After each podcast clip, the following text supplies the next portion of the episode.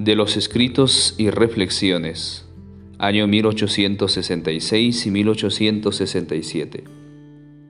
Víctimas con el Cordero Inmaculado.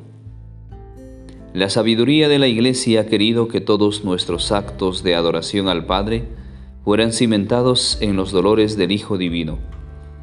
No seremos buenos sacerdotes si no nos hacemos víctimas de propiciación al lado del Cordero Inmaculado.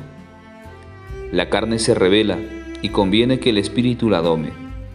Vigilancia constante. Ningún medio es mejor que la oración y la mortificación del espíritu. La elevación de la mente y del corazón a Dios necesita el desprendimiento de la mente y del corazón de las cosas terrenas.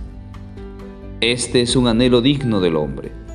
Abandonar los pensamientos inútiles y los afectos terrenos mil afectos y mil pensamientos para las criaturas. ¿Y para Dios?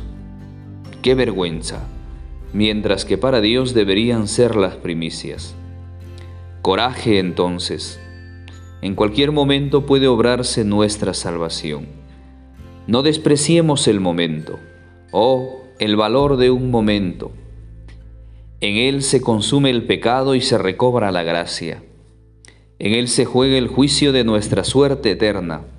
Oh Dios, concédeme que este momento sea el primer eslabón de aquella cadena que me debe conducir hacia ti.